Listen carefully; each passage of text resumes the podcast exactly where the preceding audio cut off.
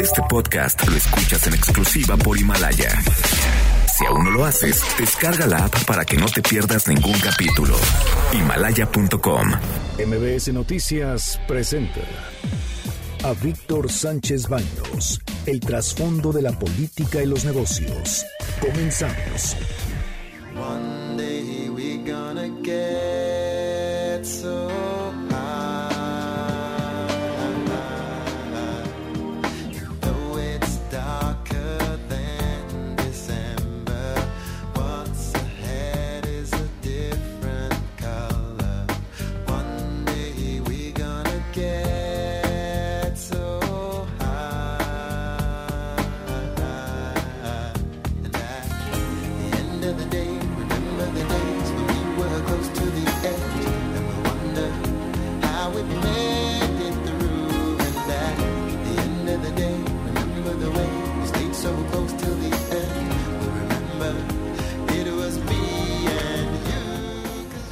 Muchas, muchas, muchas gracias que están con nosotros. Muy buenas noches. Los saludo con mucho afecto. Soy Víctor Sánchez Baños en MBS a través de la frecuencia 102.5 desde la ciudad de desde la Ciudad de México en FM en frecuencia modulada.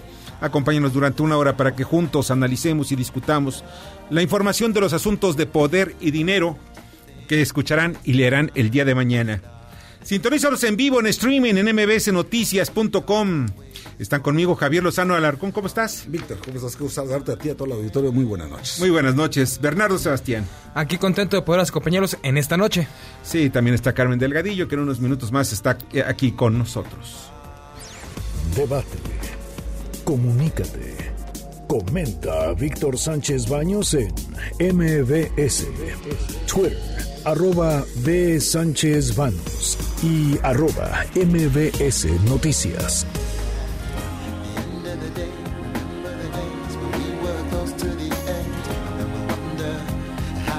Hoy es un día de mucha, mucha información e intensa información. Fueron detenidos ya los presuntos secuestradores y asesinos de Fátima.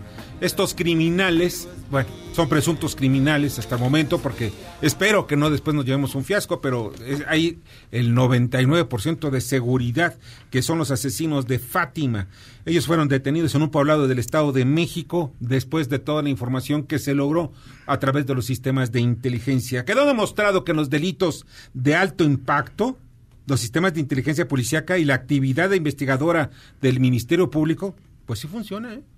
Cuando quieren. Sí, o sea, o sea, A ver, lo o sea, el 98% de los delitos en este país no se castigan. eso es cierto. Esa es la, esa es la realidad. Y el Ese es el 2%, dato duro. del 2% que llega a los tribunales, Sí. ¿ves? las sentencias no se cumplen como debe de cumplirse. Es correcto. O sea, todo el sistema judicial está, está impregnado de impunidad. Ah, Por supuesto. Y ahora van a creer que les aplaudamos porque ya dieron con los, con los ma- desalmados estos secuestradores y asesinos. Nunca debió de haber muerto Fátima. Nunca. Todo fue una cadena de errores y de negligencia. Desde dejarla en la calle, que se la llevara una señora que no era este, de su familia, que no dieran a, a alerta Amber, que no que Amber eh, a tiempo Alerta Amber, sí. que no dieran a conocer ese video para identificar a la señora, para ir a buscar a la niña, porque esto pasó el 11 de febrero. Sí, y además tardaron. ¿Por qué? Porque el protocolo. O sea, Sí, son se ve la- 72 eso es más horas, fácil. ¿no? Si el protocolo. ¿Cómo que el protocolo? ¿Cómo que 72 horas después, para una niña de 7 años, ¿qué pensaste que se fue de parranda o qué? No, no, es una locura. Es una locura, Víctor. ¿eh? 72 horas es imposible. Ah, Llega la, llega la denuncia y en ese instante, mira, te voy a platicar lo que ocurrió en una ocasión, estaba yo de, de- de visita en California. De, de pronto, bueno, mi celular es de la Ciudad de México. Y me llega una alerta, alerta Amber. Una niña, por cierto, también una niña de 5 años había desaparecido en un centro comercial. Sí. Para esto ya habían cerrado las puertas del centro comercial, de un, de un Walmart concretamente. Cerraron las puertas mientras, o sea, la, la mamá fue Rápido. rápido y dijo, ¿saben qué? Desapareció mi niña, no sé, en la ropa, en lo que sea.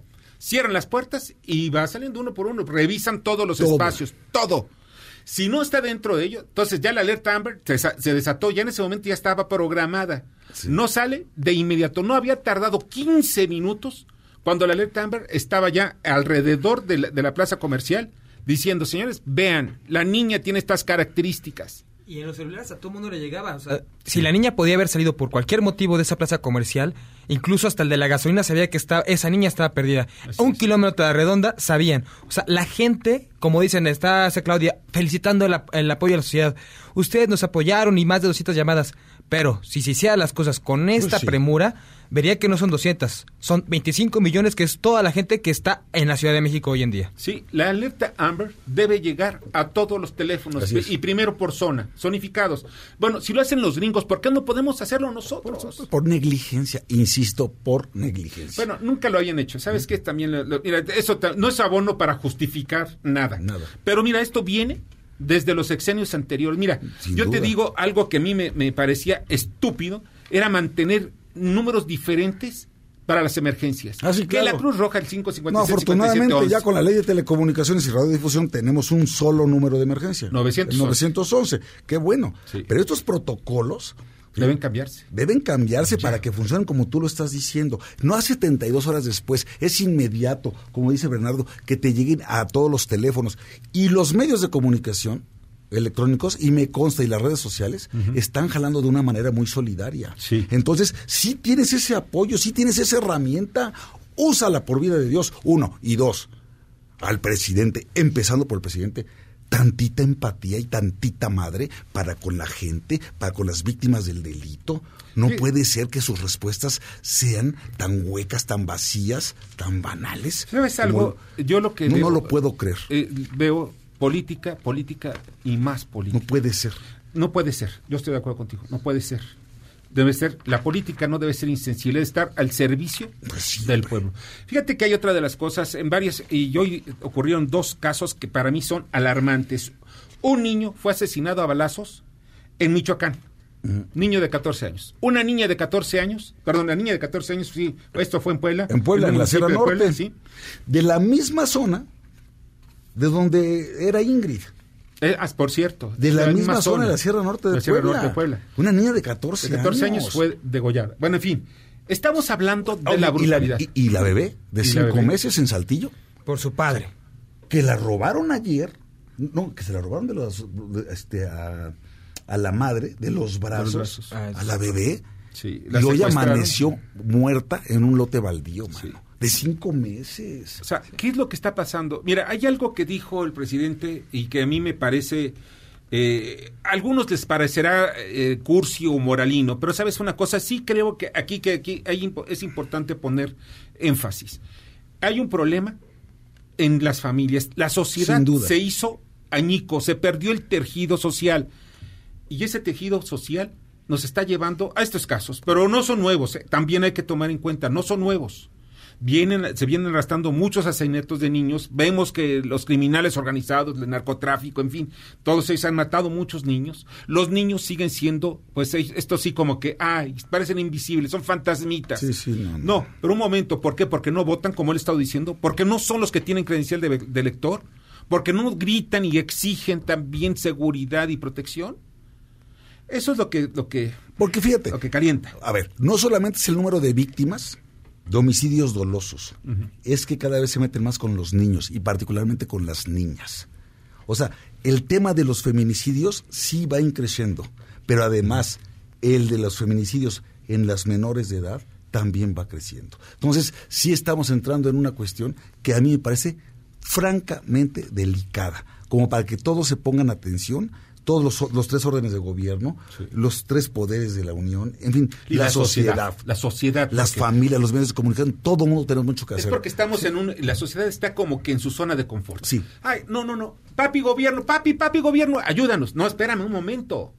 Sociedad tienes que ser más proactiva Sin porque duda. estás pegando. Y el cuidado en las casas, en las familias, la forma en que educamos a nuestros hijos, todo eso sí, sí es válido. Pero no olvidemos una cosa.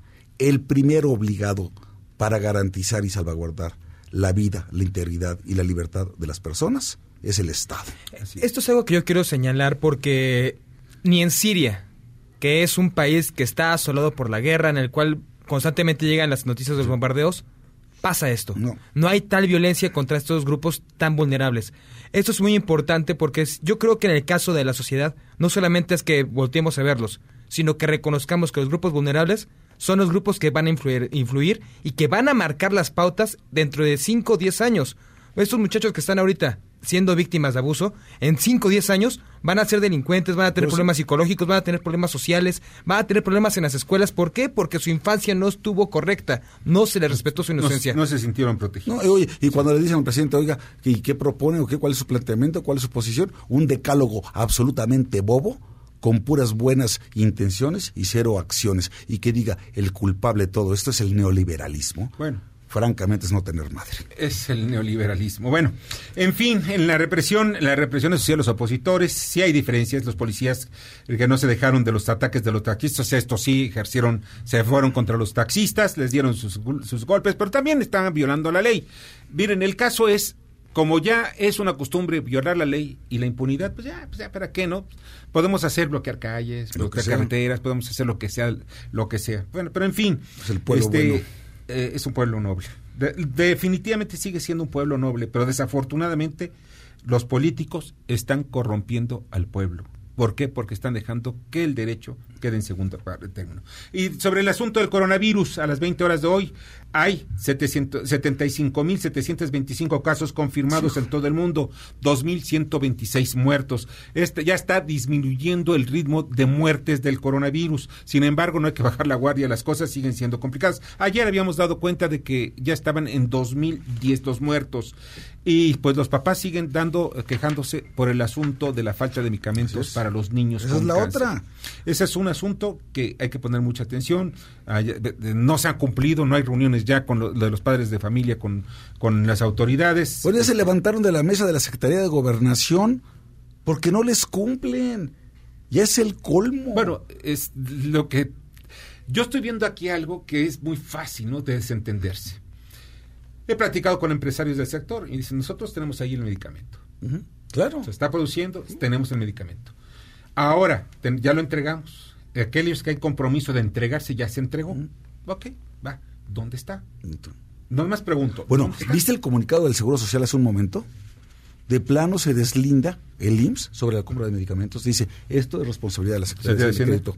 Sí. De la Oficialía Mayor de la Secretaría de y Es Crédito. porque, mira, no debe ser la está Secretaría de diciendo, Hacienda, ¿no? ni me volteen a, este, Sí. a ver a mí. Que hicieron hacerlo todo, dice que consolidado y que ahorros lo hicieron tarde y mal, por el amor de Mira, Dios. ya habían hecho las compras consolidadas. Desde la época Sí, de Calderón, de a mí me toca cuando estaba Daniel Caram en el Seguro Social. Se hicieron consolidadas, se ahorró un dineral, pero se distribuían a tiempo las cosas, las Sí, medicinas. y se responsabilizaban las empresas para que ellas distribuyeran. Ellas son las que tienen no que el gobierno. no el gobierno. Así es. Ese es el error.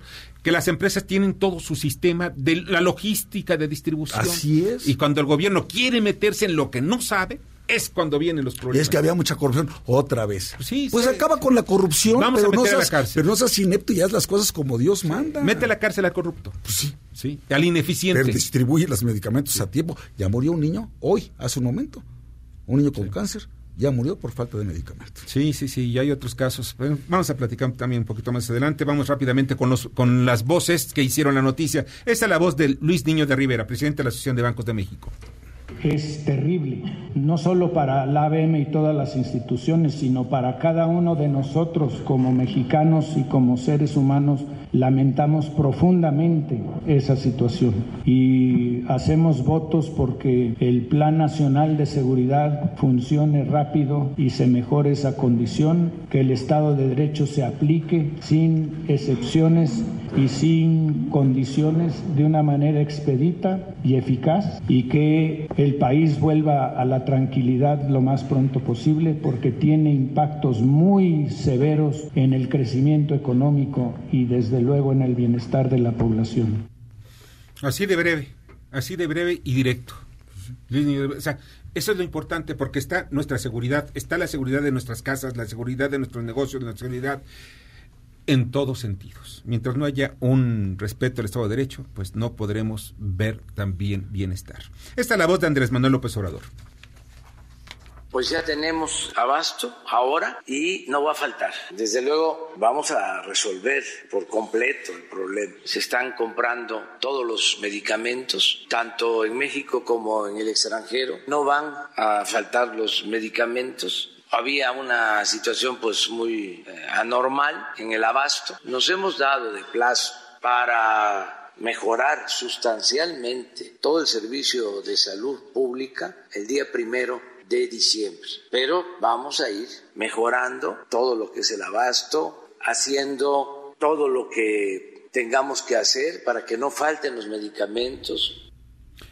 Miren, y está la voz para que vean eh, también el, otro lado de la moneda.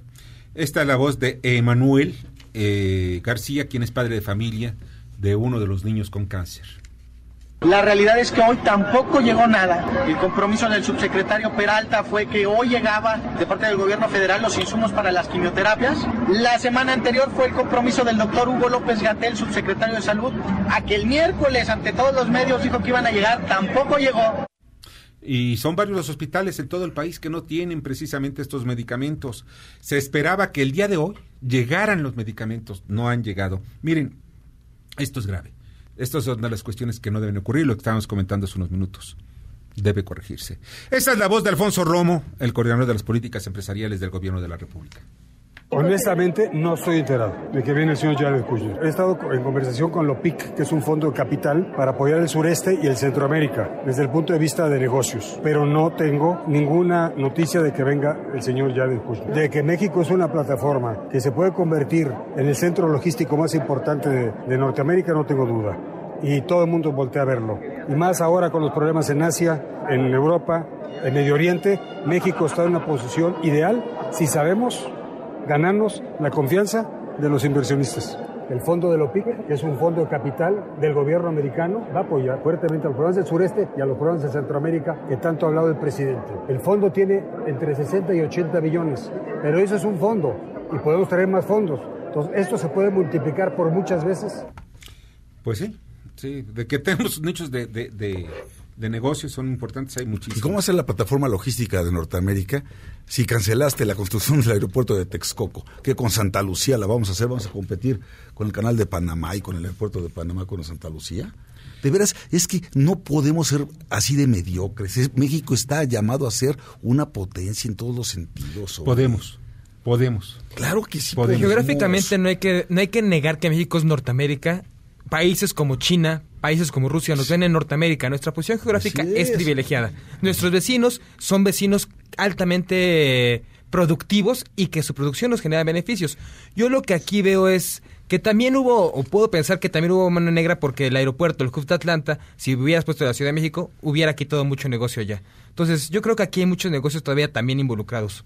Pues, pues mira, hay dos hubs importantes, Atlanta y Miami.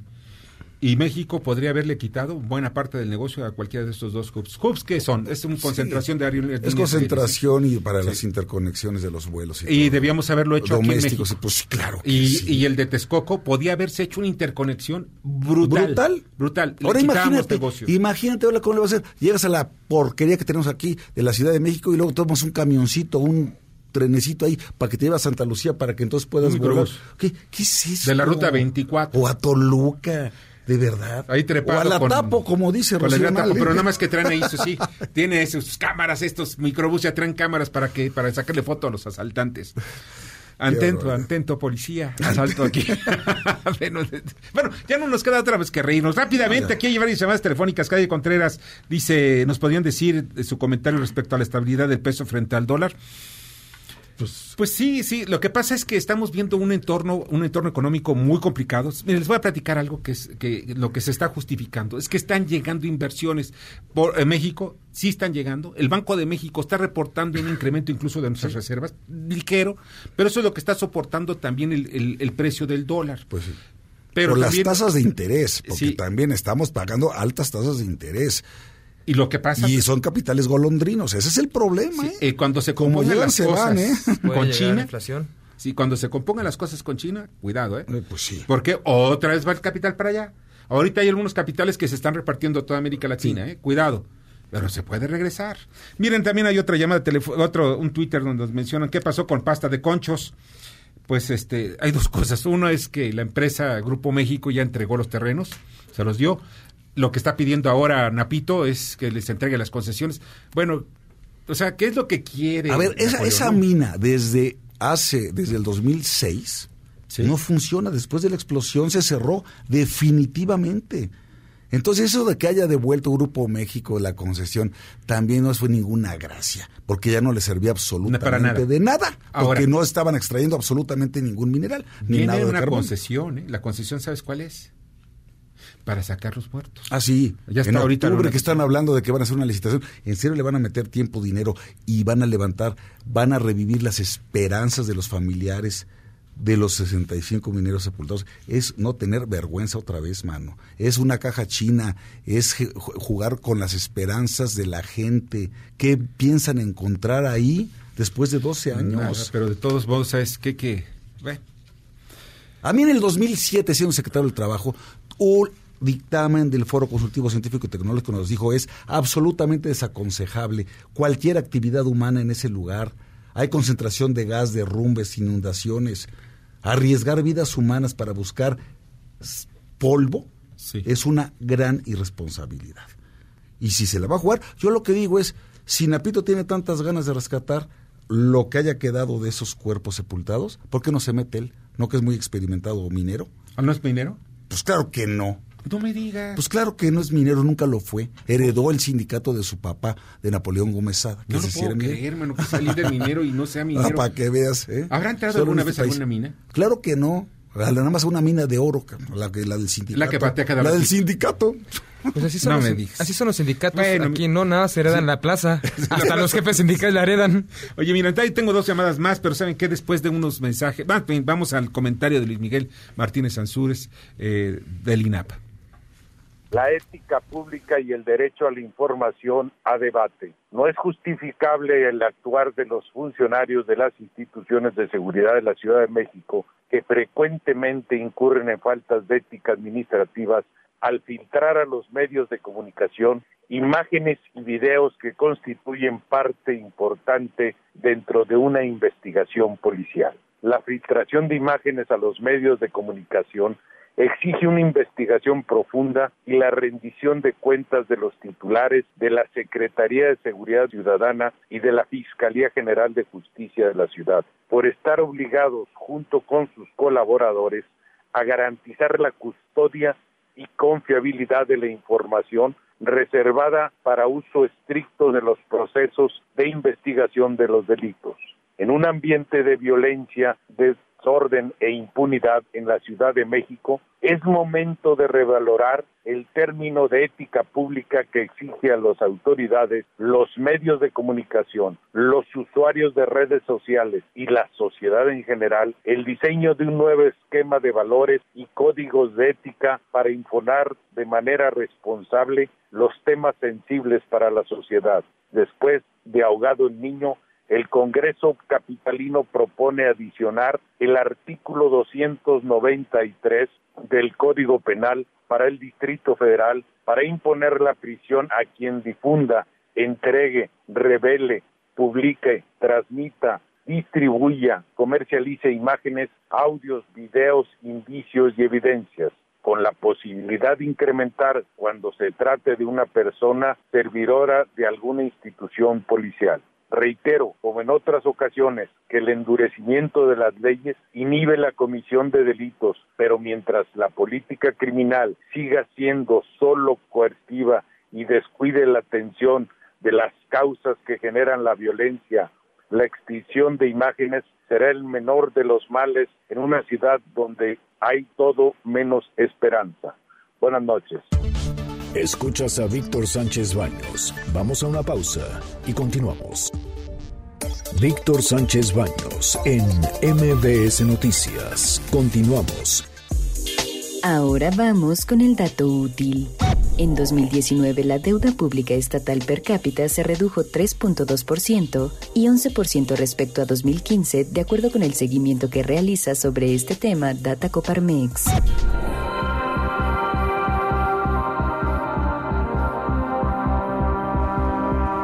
Muchas, muchas gracias que continúan con nosotros en MBS. Miren, hay dos notas.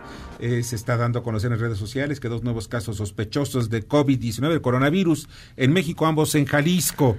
Estamos buscando la confirmación de este, de este asunto, no sabemos ni por qué lo están tomando sospechosos. Y miren, esta, esta información de último momento nos están informando que eh, el Mario Alberto y Gladys Giovanna o sea, los dos presuntos asesinos de la niña, de la niña eh, Fátima, eh, son trasladados en este momento a las instalaciones de la Fiscalía del Estado de México, agentes estatales de la Secretaría de, Seguridad Pública de la Ciudad de México y de la Policía de Investigación de la Fiscalía de la Ciudad de México también ya están en camino. Esto, ellos fueron detenidos hace aproximadamente una hora en una casa en, en la zona de Atizapán. No sabemos dónde, dónde fue exactamente, lo siguen manteniendo esto bajo secreto. En unos, se estima que haya una conferencia de prensa antes de las 10 de la noche. Pues ya les falta muy poquito tiempo, ojalá ya la tengan rápido. Miren, eh, uno de los temas que no deja de ser importante, sobre todo para el sector empresarial, es el del outsourcing o la tercerización laboral. Esto es muy importante porque pues hay, eh, hay de por medio muchos millones de empleos.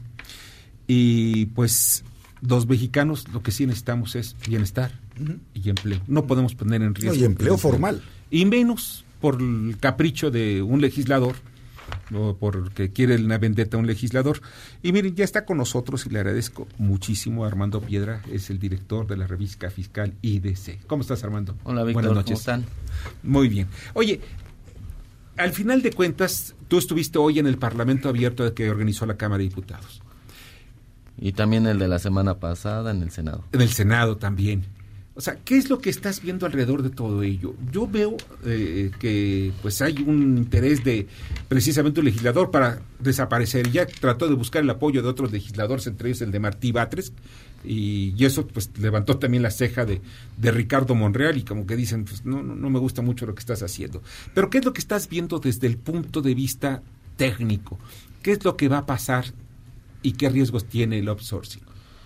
Bueno, lo que pasa es de que mm, eh, hay dis- un discurso donde dicen que la subcontratación vulnera los, tra- los derechos de los trabajadores, que los desaparece y que este pues a- acaba con su con sus beneficios eh, laborales, este sus derechos de seguridad social. Yo he declarado en, en múltiples eventos que la subcontratación no hay subcontratación buena ni mala. Hay subcontratación y es la buena. Lo otro se llama simulación de evasión. operaciones o defraudación fiscal o como tú, lo, tú, tú lo quieras llamar, o hasta defraudación moral, ¿no? Es lo que estoy diciendo cuando atentas contra los derechos de los trabajadores. Entonces, en este, en este contexto, agarran una bandera en la que dicen vamos a eliminar el- la, la subcontratación para defender los derechos de los trabajadores, pero pues no se dan cuenta que de los 20 millones de personas que están en el Seguro Social, 8 millones se estima que puedan estar en un esquema de subcontratación o tercerización. Eh, cuando hablas de 7, 8 millones, pues estás hablando de, trein- de 32 millones de personas, ¿no? Un promedio de 4 personas por familia, Sí, sí, como pues que dependen, que tienen ¿no? un trabajo de, de este asunto. Entonces, pues no es de que yo vaya con una bandera y decir voy a defender los derechos de los trabajadores y vamos a eliminar la, la subcontratación y la tercerización. En- en- de manera personal, lo que he manifestado es que eh, hoy en día, eh, en el 2014, en la reforma laboral del, 2000, del 2012, 12. del 2012, se dieron a conocer los artículos 15A, B, C y D, de, donde por fin se regulariza o se norma, eh, hay un, se da a conocer el tema de subcontratación, se regulariza y hay una norma en especial en eso. El problema que, que nosotros vemos es de que simplemente no se ha aplicado la ley. ¿no? No la han ejecutado como debe de ser. Por falta de supervisión, de vigilancia, de fiscalización, de sanción. O sea, eh, como, como bien dices, está regulado desde el 2012, pero no- ahora es más un problema de la aplicación estricta de dicha regulación. Entonces, con base, con base a esto, lo, lo que mencionas, pues nosotros lo que estamos proponiendo o lo, o lo que vemos es, bueno, estos artículos están bien, agrégale que haya un registro nacional de empresas de sub- subcontratación que dependa de la Secretaría del Trabajo, un registro nacional. Pero también en el 2016, por alguna extraña razón, se quedó dormida una norma mexicana sí que, este- que, que- que queríamos que estábamos apoyando donde se certificaba las empresas de subcontratación o tercerización esa norma mexicana traía 120 puntos de los cuales 70 puntos eran obligatorios, que eran en materia de seguridad social y en temas fiscales, y 20 puntos que no eran obligatorios, pero eran un tema de gestión de calidad. Y ahí se durmió. Entonces nosotros lo que estamos diciendo, a ver, ya metiste eh, para el 2020, ya metiste una, una miscelánea penal fiscal.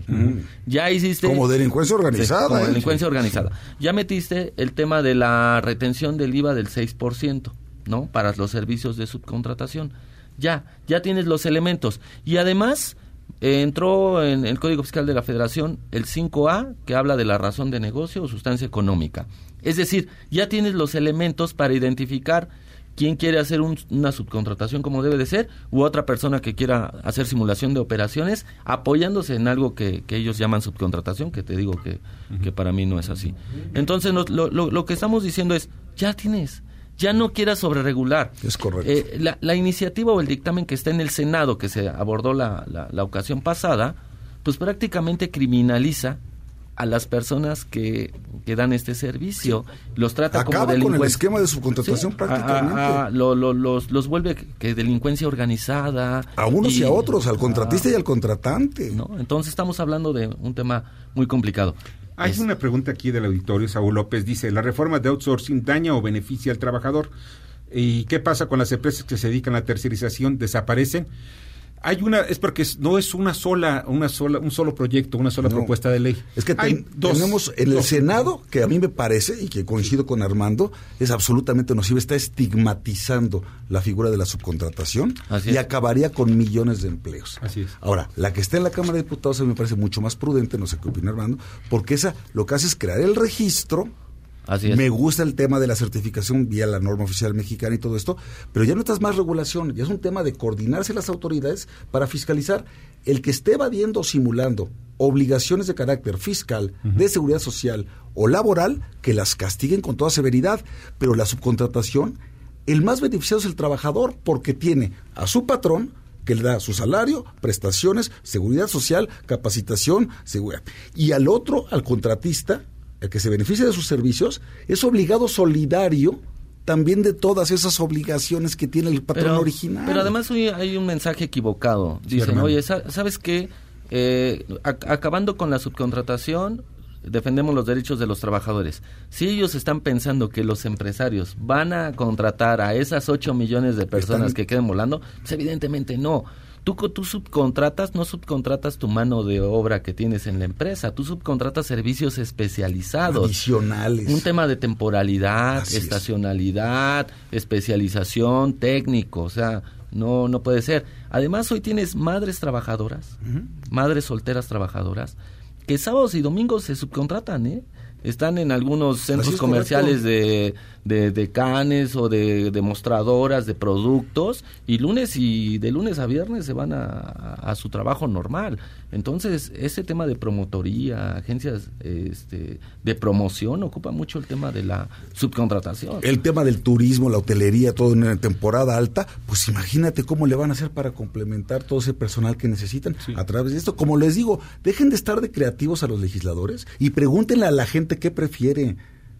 Porque dicen que los cuidan, no cuidan sus derechos, no están pensando en ellos, no saben ni en qué este, consiste la subcontratación y pueden dejar a millones de personas Tú sin fuiste empleo. secretario de Trabajo. Sí, señor. Y, Y me tocó impulsar esa reforma del 2012. Entonces, yo sí sé que esto ya está más que regulado. Ahora ya no es un problema de regulación, es un problema de atacar la evasión y la simulación. Pero no solamente en la subcontratación, en cualquier relación laboral. Si no estás pagando, si estás subcontizándole al, al- al trabajador en el seguro social, si lo estás registrando con un salario inferi- este, inferior al que Inferior. realmente tiene, no le estás dando prestaciones, no le reconoces su antigüedad, o si no pagas los impuestos. Y es que al final el contratante, bueno, el, el- bueno, el, el contratista como tal, él va a tener a su trabajador, Así él le tiene que dar el seguro social, ¡Claro! él le tiene que pagar su PTU, o sea... Su reparto de utilidades, claro. No, no, no, no, No es ser. así. No deja de ser- no me- deja de ser me- patrón. mensa- el mensaje ha estado siendo muy equivocado, ¿no? Ahora, yo creo que, que nada más queda ya en manos del legislador, que como estás diciendo, también me gusta mucho ese, es- esa cosa. Ya dejan de ser creativos. Y tú ya estableces la cuestión técnica, la técnica que ves desde los, de los, de los empresarios, Armando, que me parece importante. Es, ¿sabes qué? No debe desaparecer el outsourcing. Primero, debe respetarse la ley. Punto. Sí, lo que pasa es que en las economías, a nivel mundial, el 60% de las empresas subcontratan. A nivel Sí. mundial. Es una práctica. En 2004, lo decíamos hace rato, el, el valor de la subcontratación rebasaba los 2 mil millones de dólares en 2004. O sea, a nivel mundial se mueve todo mundo. O sea, todo este tema de la subcontratación. Oye, eh, ¿alguna página de internet de, de la revista? Porque para mí la revista fiscal que tú diriges es una la, la más prestigiosa. Referente obligado. IDC. Online. IDC. www, www.idconline. Ahí IDC van a Online. encontrar, ¿no? Y pues que tampoco se pierdan el programa. que tenemos ahí, ¿no? Perfecto. Cada, cada semana hay muchas notas fiscales, laborales. Y vaya que hay materia fiscal, hay- ¿eh? Hay Vaya mucho que- tema ahí. ¿sí? Armando, pues te agradezco mucho que hayas estado con nosotros. Ok. Muy bien, No, yo les Armando, a. Cuídense mucho. Armando Piedra, director de la revista fiscal especializada, yo creo que es la mejor de México, y DC. Vamos con Gricha Rittner, que eres representante del Partido Demócrata en México. Adelante, Richa.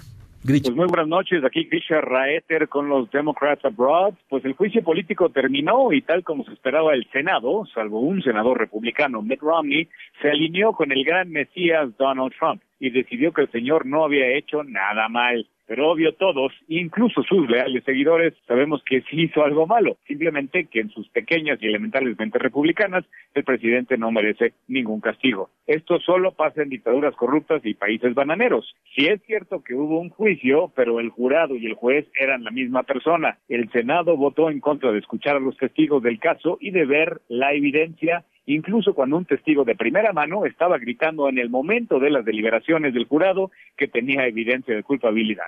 Nancy Pelosi dijo, el presidente se jactará de que ha sido absuelto, pero no puede haber absolución sin un juicio y no puede haber juicio sin testigos y pruebas. Lamentablemente, la manipulación del sistema legal de Estados Unidos por parte de Trump no termina ahí. Cuatro fiscales estadounidenses federales que trabajan en el caso de Roger Stone, un ex asesor convicto del presidente Trump, recomendaron entre siete y nueve años de prisión tras este ser condenado en noviembre por obstruir una investigación de la Cámara de Representantes sobre la interferencia rusa en las elecciones de 2016 y que fue declarado culpable por siete cargos, entre ellos mentira al Congreso, obstrucción y manipulación de testigos.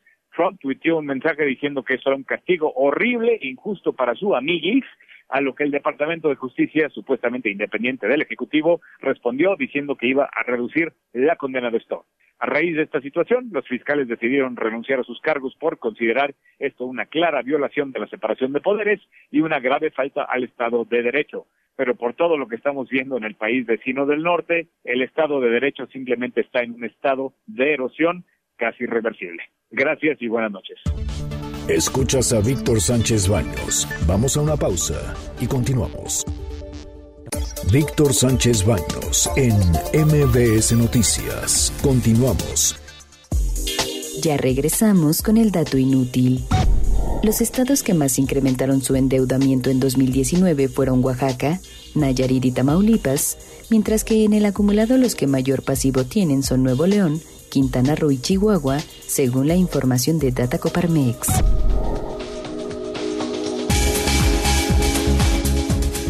Muchas gracias, muchas gracias que continúen con nosotros en MBS. Y ya está en la línea telefónica, le agradezco muchísimo a Daniel Paulino, nuestro especialista en deportes, que va más allá del deporte que ustedes y yo conocemos. Daniel, ¿cómo estás? Buenas noches.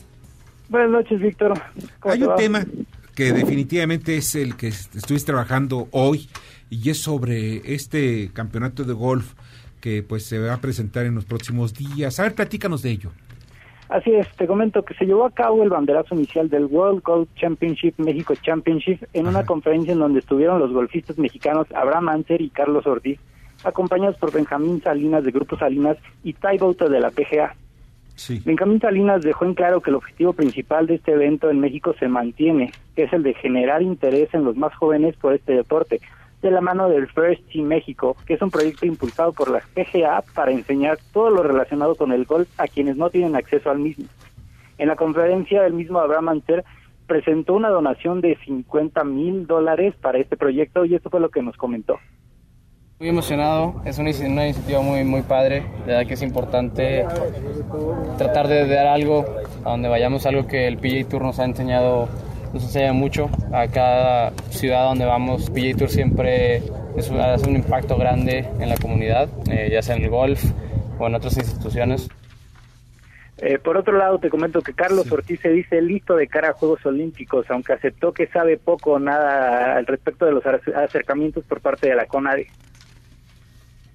Sé que es un mucho papeleo que, que no, no le entiendo. Yo la verdad lo mando a, ayudo a mi gente mucho con eso, pero te piden de todo. ¿no? Yo creo que no sé ni. Parece que es la CIA la que están investigando.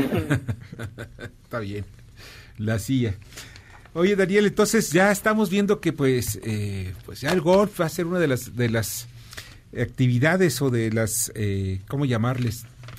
Que se van a poner en práctica en los próximos Juegos Olímpicos. Así es, este, recordemos que desde los Juegos Olímpicos pasados ya se habían implementado luego de alrededor de 70 años de no haber eh, estado en el panorama olímpico, ah, se han mantenido para estos Juegos Olímpicos y es importante mencionarlo porque México lleva a cuatro representantes, dos del lado varonil, dos del femenil y hay posibilidades de, de obtener medalla. Oye, pues Daniel, te agradezco muchísimo. Estamos pendientes, nos vemos por aquí el viernes. A ti, Víctor, muchas gracias, claro que sí. Gracias a ti, pásala muy bien. Buenas noches, Daniel Paulino. Vamos, eh, antes de pasar con Jorge Gordillo, dos personas que estaban a bordo del Diamond Princess, es el, pues este crucero que estaba varado eh, precisamente frente a Japón, en cuarentena en Japón desde hace comienzos de este mes, pues dos eh, se contagiaron con el coronavirus, dos personas, y esas acaban de morir, fallecieron. Esto lo informó la cadena pública de televisión NHK y pues estamos hablando que las cosas pues siguen complicadas. La Secretaría de Salud también está informando que los casos sospechosos del COVID o el coronavirus en Jalisco son dos varones, uno de cuatro y otro de 24 años de edad, están estables, según la Secretaría de Salud, que es la que da a conocer la información de los dos casos en México. Bueno, también tenemos otras llamadas, la de Jaime Contreras, pero de- la verdad, ahorita andamos ya un poquitito apurados, pero vamos a, dejarles para el día de mañana, y el de Alberto Cifuentes, que hace un análisis sobre el machismo en algunos pueblos de provincia. Vamos con Jorge Gordillo en su análisis económico y financiero. Adelante, Jorge. Gracias, Víctor. Buenas noches. La Bolsa Mexicana de Valores registró una caída afectada por las acciones de Walmart de México, luego que el SAT reclamó un pago de más de 500 millones de dólares en obligaciones fiscales por motivo de la venta de VIPs a la cadena de restaurantes de Altea en 2014.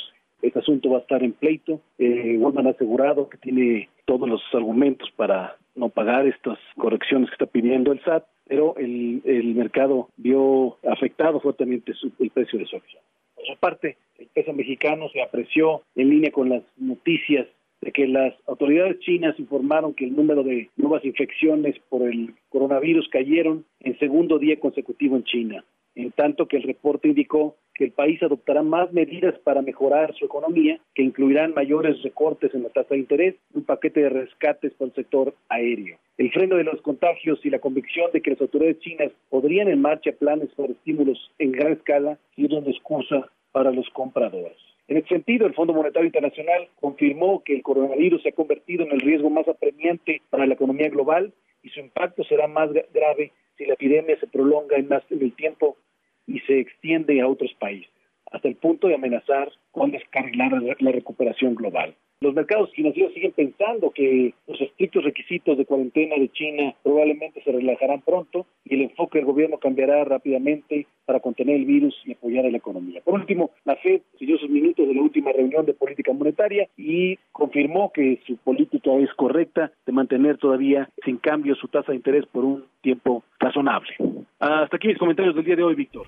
Muchas gracias, muchas gracias Jorge, pásala muy bien y vamos a responsabilidad social corporativa con Kimberly Zafra. Adelante, Kimberly. Gracias, Víctor. Muy buena noche.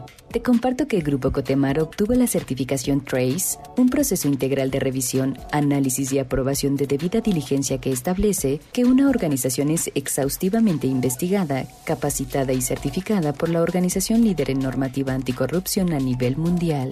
Trace es una asociación empresarial antisoborno reconocida internacionalmente así como proveedor líder de soluciones de gestión de riesgos de terceros a costo compartido, un ejemplo de ética empresarial. Hasta aquí la responsabilidad social corporativa, Víctor. Gracias y que tengan muy buena noche. Muchas gracias, Kimberly. Te agradezco muchísimo. Vamos a su comentario de Jorge Eduardo González Guaida, director de Administración Financiera. Adelante. Víctor, buenas noches.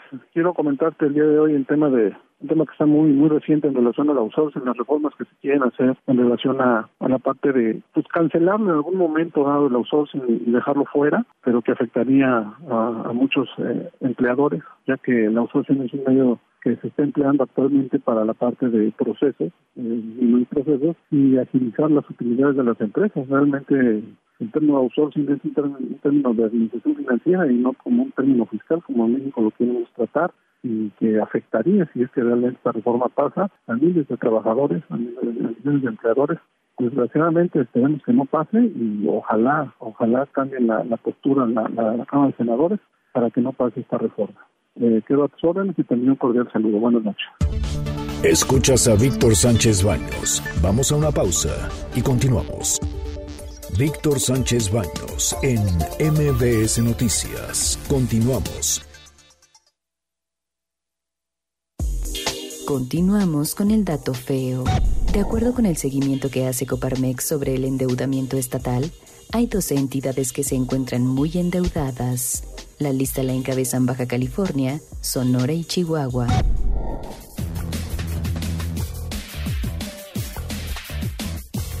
Muchas, muchas, muchas gracias que continúen con nosotros en MBS. Y pues ya se llegó a un acuerdo, el, el, gobierno del Distrito Federal llegó a un acuerdo con los transportistas, pues para que ya no estén haciendo tanto pleito y no estén peleando, ya para que se vayan en paz, para que no después digan represores, etcétera, etcétera, etcétera.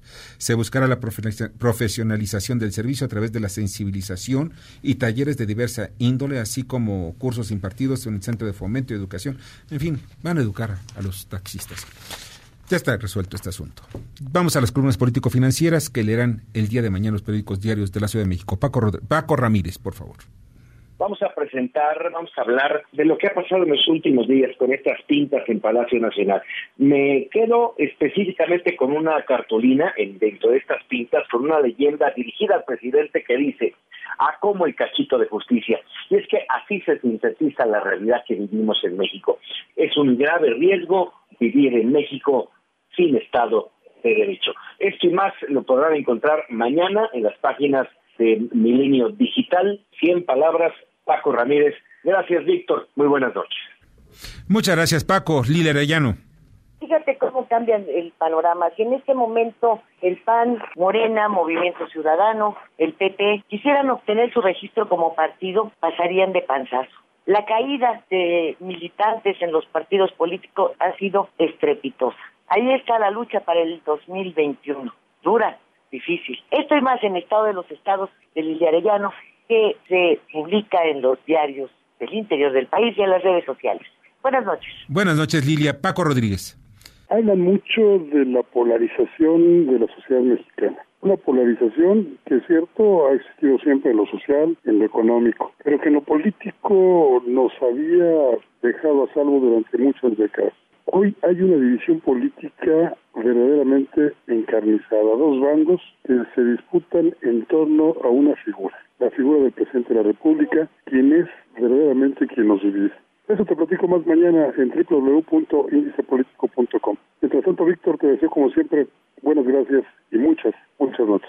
Muchas noches también para ti, Paco. Arturo Dam. Víctor, Radio Escuchas, muy buenas noches, ¿cómo están ustedes? El día de mañana en mi columna Pesos y Contrapesos en el diario La Razón, la primera parte de dos, donde analizo cuál es la esencia del capitalismo de compadres y por qué con el mismo salimos perdiendo, sobre todo los consumidores. Mañana en Pesos y Contrapesos en el diario La Razón. Muchas gracias, te agradezco mucho, Arturo. Julio Brito.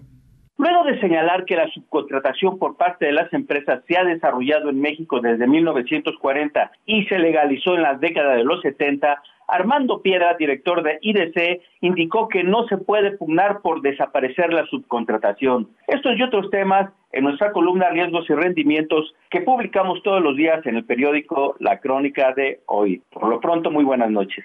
Buenas noches, Julio. Rogelio Varela. Muchas gracias, Víctor. Buenas noches a todos. El Banco de México podría bajar más sus tasas de interés en lo que resta del año, de acuerdo a la Secretaría de Hacienda. Mañana en corporativo en el Heraldo de México. Muchas gracias, Rogelio. Adrián Trejo. Está visto que Morena tiene algo contra los organismos autónomos. Ayer se dio a conocer que el diputado Miguel Ángel Jauregui Montes de Oca presentó una iniciativa en la Cámara de Diputados para que todas las autoridades de nivel superior de la Universidad Nacional Autónoma de México fueran elegidos a través del voto de la población estudiantil, de los trabajadores y de los académicos, lo cual constituye una intromisión a su autonomía. De este tema y otros más les vamos a platicar en la divisa del poder, la columna que ustedes pueden leer diariamente en el periódico 24 horas. Muchas gracias, Adrián. Pásala muy bien. Darío Celis. Mañana en la columna La Cuarta Transformación del periódico El Financiero vamos a platicarle el estado que guarda la negociación entre Tequín y Altos Hornos de México, AMSA, una operación de compraventa que pues quedó en el limbo y posiblemente se frustre, lo cual sería pues una pésima noticia para AMSA que está pues ya enfilada hacia una situación de bancarrota. De eso vamos a platicar mañana en la columna de la cuarta transformación del periódico Financiero. Muy buenas noches. Buenas noches, Darío. Mauricio Flores. ¿Qué tal, Víctor? ¿Cómo están, amigos? Todos muy buenas noches. Mauricio Flores, gente detrás del dinero. Mañana en el periódico La Razón, algunos datos nuevos sobre lo que ya sabemos, la crisis de abasto de medicamentos, de medicamentos que después de las ofertas que se realizaron el pasado fin de semana, todavía el gobierno no ha empezado a comprarlas. ¿Y qué creen? También faltan vacunas empezando, empezando por aquella que afecta a los niños, una que le llaman la gripe viral. Pero los detalles, mañana, hay gente tras del dinero, periódico La Razón. Muchas gracias, Mauricio. Julio Pilozzi.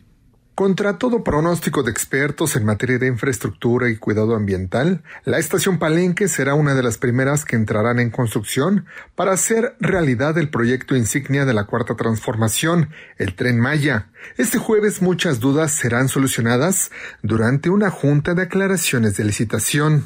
De esto y más hablamos mañana en la entrega que hacemos de Split Financiero. Muy buenas noches, un gran abrazo. Muchas gracias, Julio. Pásala muy bien, mucha suerte. Y mañana en Poder Dinero, en Cuadratín, Eje Central, Diario Imagen, en fin, en muchos lugares publicamos en la columna Poder Dinero donde los consejeros del INE, un botín de Morena, buscan controlar las elecciones del 2021. Y pues eh, hablo sobre algunos otros temas también político y financieros. De verdad, donde sigue las cosas la mata dando. Mire, ya está en la línea telefónica y le agradezco muchísimo a Leonardo García Camarena, presidente de la Unión Nacional de Padres de Familia. Leonardo, buenas noches, ¿cómo estás? Buenas noches, Víctor. y un gusto enlazarme aquí con tu público Radio Escucha y contigo. Oye, eh, pues mira, hay unos temas que a mí me parecen pues, importantes, eh, sobre todo estos protocolos de seguridad que, que quieren o pretenden o que tienen idea para establecerlos en las escuelas de la Ciudad de México y pues también debe ser todo el país. Mira, eh, aquí tenemos que ser muy francos nosotros como Unión Nacional de Padres de Familia solo conocemos el protocolo que la Ciudad de México obliga a las escuelas particulares. No hemos conocido un solo documento de protocolo de escuelas públicas y esto nos preocupa porque es una rayita más al tigre en donde eh, se le pide unas cosas a los particulares, pero esas mismas no se le exigen a la escuela mal llamada oficial, porque todas son oficiales, solo que una es de financiamiento público y, la otra es de financiamiento financiamiento privado. y entonces, en esta lógica, el marco que conocemos es nadie puede ingresar a la escuela si no tiene nada que ver con la escuela. En caso de un adulto requiere una credencial que para poderse identificar. Si viene por algún alumno y no es reconocido como familiar debe llevar una carta o debe haber una llamada de por medio además de la identificación. Es decir son protocolos de ingreso y de acceso. Jamás puede ingresar ningún tercero ni al auditorio, ni a los patios, ni a la tiendita, ni nada que tenga que ver con la institución, se quedan en recepción y una vez confirmado el caso se le abre la puerta. Pero eso, eso es solo para las escuelas particulares, Víctor, amigo de escuchas, no aplica a las escuelas oficiales, públicas o llamadas de gobierno, y esto nos preocupa porque, insisto, pareciera que hay niños de primera y niños de segunda en nuestro país. Fíjate que hay algo que a mí me parece importante. Bueno, ¿por qué no darle credenciales a los padres de familia y con su credencial pues puedan ellos recibir a un niño? Después hay pleitos entre los papás, hay pleitos con este entre interfamiliares y entonces todo esto te puede quedar muy claro, especificado. O sea, yo no entiendo por qué las escuelas públicas no hay protocolos muy muy muy muy muy específicos. Hay una razón, eh, probablemente Víctor, eh, solamente estamos este, en hipótesis, no tenemos evidencia, y es que hay un sector adentro de la Secretaría de Educación Pública muy añejo, que no le importa la transparencia, que no le importa la claridad, que sigue manejándose en criterios muy, muy cerrados, muy antiquísimos, y si no es por su intercesión o por su aval, nada se aprueba. Y como todo mundo ya sabe cuál es el estilo de reacción y el estilo de respuesta, nadie se esmera por hacer propuestas de mejora, de alternativa. Esto que acabas de decir es de sentido común. Efectivamente, casi todas las escuelas particulares lo tengan o no en el reglamento, le dan al padre de familia, al alumno su credencial y así es muy fácil identificarse, entrar, salir, pasan por uno, pasan por otro. Hay áreas especiales de espera de los papás que no pueden pasar más allá por las mismas eh, reglas internas de las escuelas con una simple intención. El ámbito académico educativo tiene su espacio y su ritmo, la atención de los papás tiene su calendario, su programa, sus citas, y cuando hay cosas fuera de lo común, existe este mecanismo de vengo, toco la puerta, enseño mi credencial y adelante. Claro, Esto implicaría un costo adicional al gobierno verdaderamente mínimo, ridículo, pero que lo puede pagar el padre, alguien no le interesa la transparencia, ¿no? Así es. Leonardo, pues espero que un día nos puedas acompañar aquí para platicar un poquito más amplio sobre estos temas. ¿Te parece bien? Encantado de la vida, Víctor, cuantas veces sea necesario. Estamos en la línea. Te agradezco muchísimo. Leonardo García Camarena, presidente de la Unión Nacional de Padres de Familia. Ya nos vamos. Le agradezco muchísimo que hayan estado con nosotros. Javier Osano. Vámonos, muy buenas noches. Qué amable eres. Muchas gracias. Buenas noches. Bernardo Sebastián. Qué bueno que nos acompañaron esta noche. Y pues muchas gracias en la producción Jorge Romero, en la información Carmen Delgadillo, en la redacción Fernando Moxuma, en los controles el americanista Michael Amador. Yo soy Víctor Sánchez Baños. Deseo que tengan una noche excelente. Las opiniones vertidas en este programa son única y exclusivamente de estricta responsabilidad de quien las expresa. MBS Noticias presentó a Víctor Sánchez Baños, el trasfondo de la política y los negocios. Este podcast lo escuchas en exclusiva por Himalaya.